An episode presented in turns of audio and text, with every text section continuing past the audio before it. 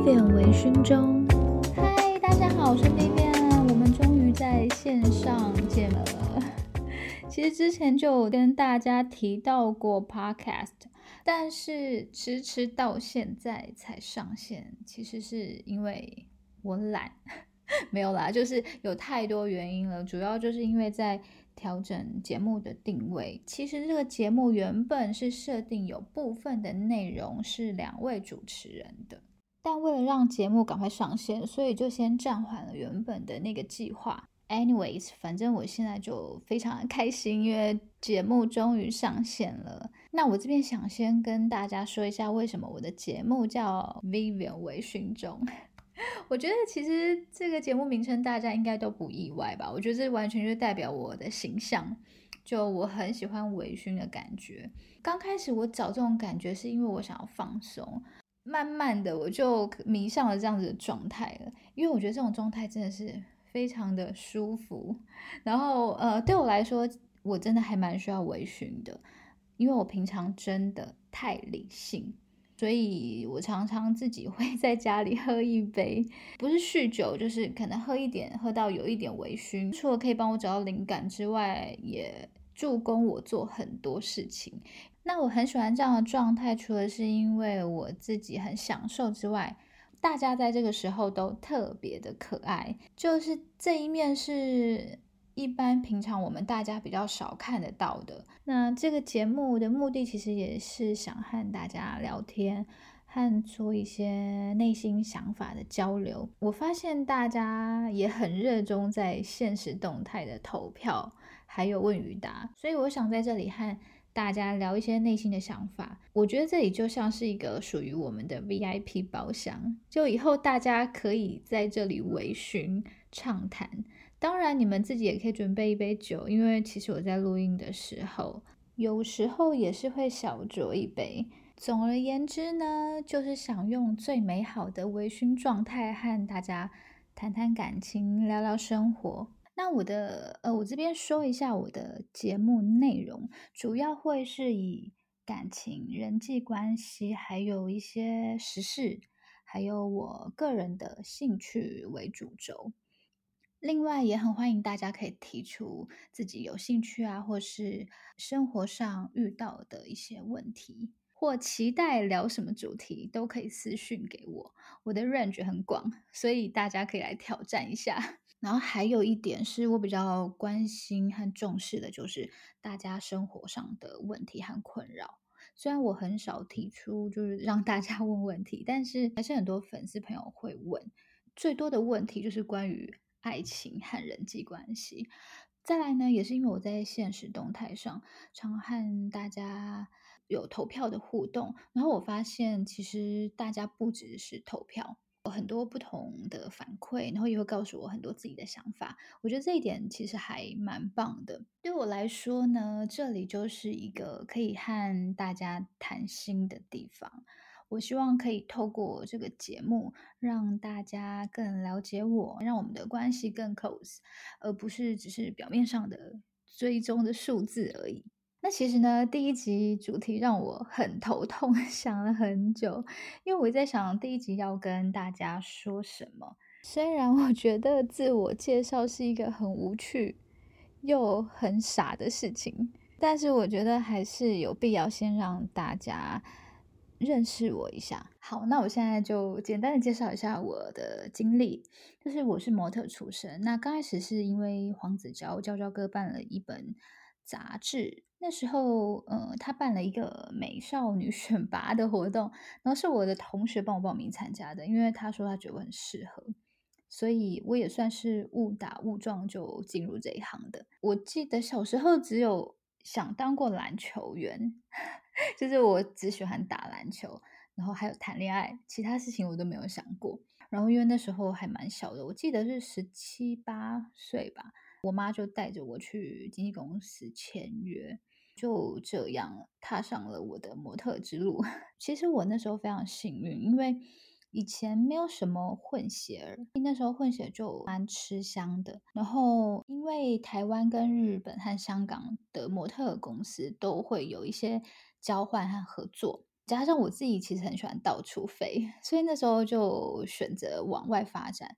然后刚开始其实我的家人是很反对的，就很反对我一个女孩子去日本工作。我们家虽然是很民主，但是特别保护小孩，所以以前呢，在念书时期，就是我看大家放暑假、放寒假可以去打工，我都特别想要去打工，然后就都没有办法。我算是被过度保护长大的，所以那时候想去日本工作，也是有经过家庭革命，后来才成功。那其实现在我一直都觉得，一直很开心，那时候自己做了这样子的决定，去了日本和香港生活之后。我真的大开眼界，那收获真的太多了。就是你可以在不同的环境生活，遇到不一样的人，接触不同的文化。那那段时间算是我在模特生涯最精彩丰富的时候吧。其实已经不是说你拍了什么广告，然后代言什么品牌，赚到多少钱这么简单和表面的那种满足而已。它是一种全面升级的概念。因为你累积的经验值越多，你就更能灵活的处理事情，这我是非常非常有感触的。然后更重要的是 open mind，然后你对自己整个身心和事业其实都会有所提升和帮助。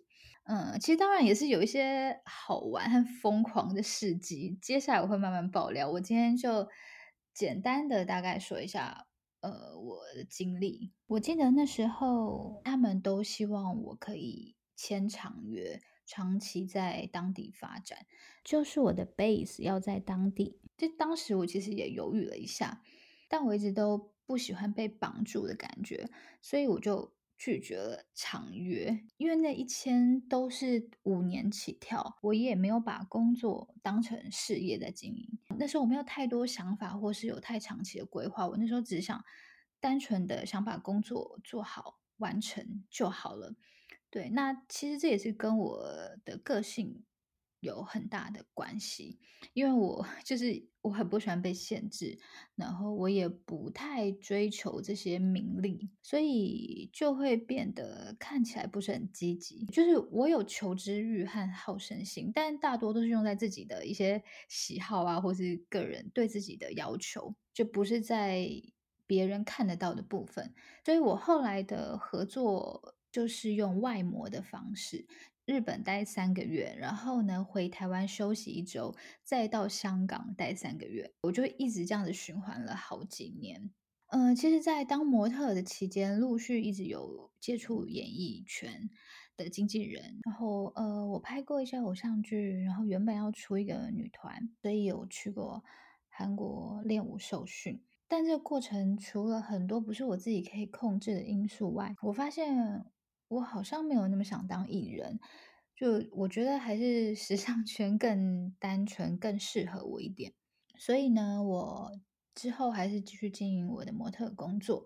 那到这几年，市场和生态也一直都在变，我就转型做了自媒体。那在前几年，我也出了一本书，然后很多人看到封面。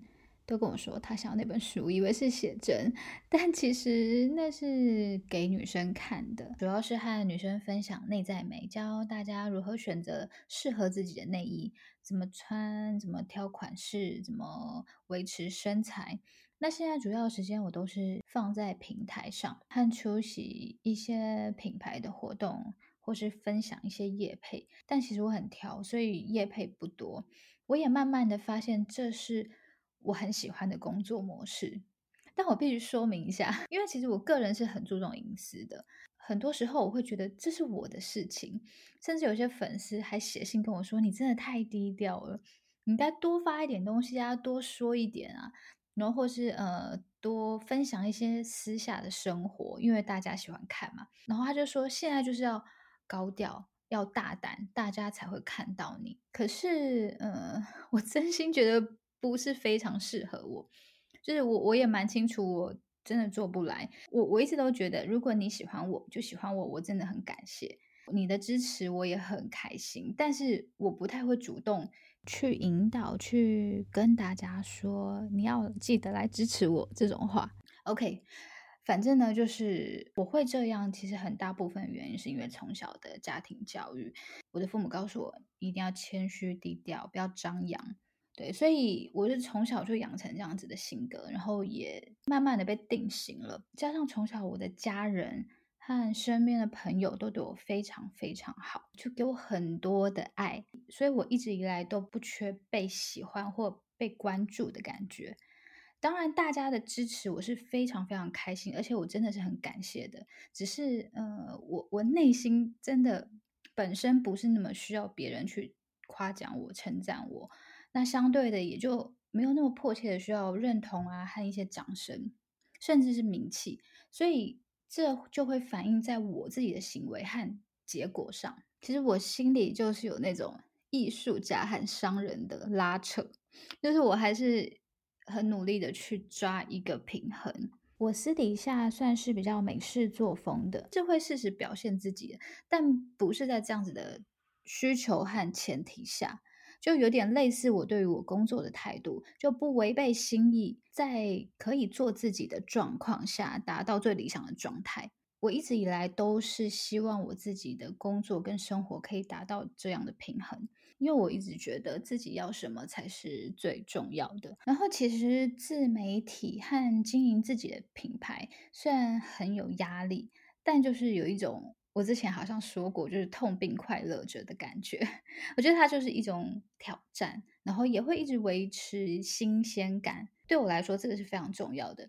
而且每一步都是自己做决定，然后自己经营，那也是自己负责。我觉得这是这种感觉非常踏实，而且感觉很自由。后来也是因为直播的关系，就开了一家服装店，然后 那阵子真的累烦。真的超累，因为就是自己创业，然后我什么事情都希望可以亲力亲为，都希望都可以自己做。这部分我会再拉一集和大家聊关于创业。然后开了服装店之后呢，我也同时成立了自己的创作团队。慢慢的就差不多到了去年的疫情了，因为疫情的关系，很多工厂都停了，所以那时候就和公司团队决定先接案子。然后先做内容为主，但是后来也很快也就碰到疫情，所以就没有办法飞，也很多工作都取消了。像很多在，比如说在台湾或是上海需要出席的一些活动，或是一些时装周，都完全没有办法去。其实疫情发生后大概三个月左右，一直都觉得还看不到尽头的时候，我就决定要先改变一下生活，先把工作放一边，因为全世界都暂停了。所以我决定要把脚步放慢，然后我给自己一个小目标，就是每天一定要学习。其实这过程中有一个比较意外的变化，是我竟然会做 家事了。如果我身边认识我很久的朋友，跟我很熟的，听到这里应该会觉得不可思议。其实大家可能常会看到我在煮饭啊、做点心啊，这些都还好，因为毕竟都是可以享受这个过程，而且毕竟饭还是要吃，自己煮也比较卫生、比较健康。但我开始会打扫家里，我自己是蛮意外的，而且其实我也因因为这个疫情，我改掉了很多很多坏习惯，就像是在呃反思、检讨自己、充实自己这样子。那在这段时间，我也安排了很多训练和课程，像是我最喜欢的篮球，大家应该知道，我常会发在我的现实动态。我最近就是去找了一个私教，做一些比较专业的训练。基本上我就是想要提升整体的球技。其实最近才上了三四堂课，我就有一种感觉。我在这边想跟大家说一下，就曾经说过我打篮球不错，甚至很厉害。就只要是夸奖过我篮球的朋友，我真的要谢谢你们，真的人太好了。因为我真的经过这么几堂课的训练之后。我就觉得我以前感觉都是在打投篮机。我觉得训练的部分除了是球技之外，对我来说更重要就是 focus，因为我喜欢做的事情很多，然后我也很容易分心，所以是很需要练习专注的。那另外就是我很喜欢的心理学。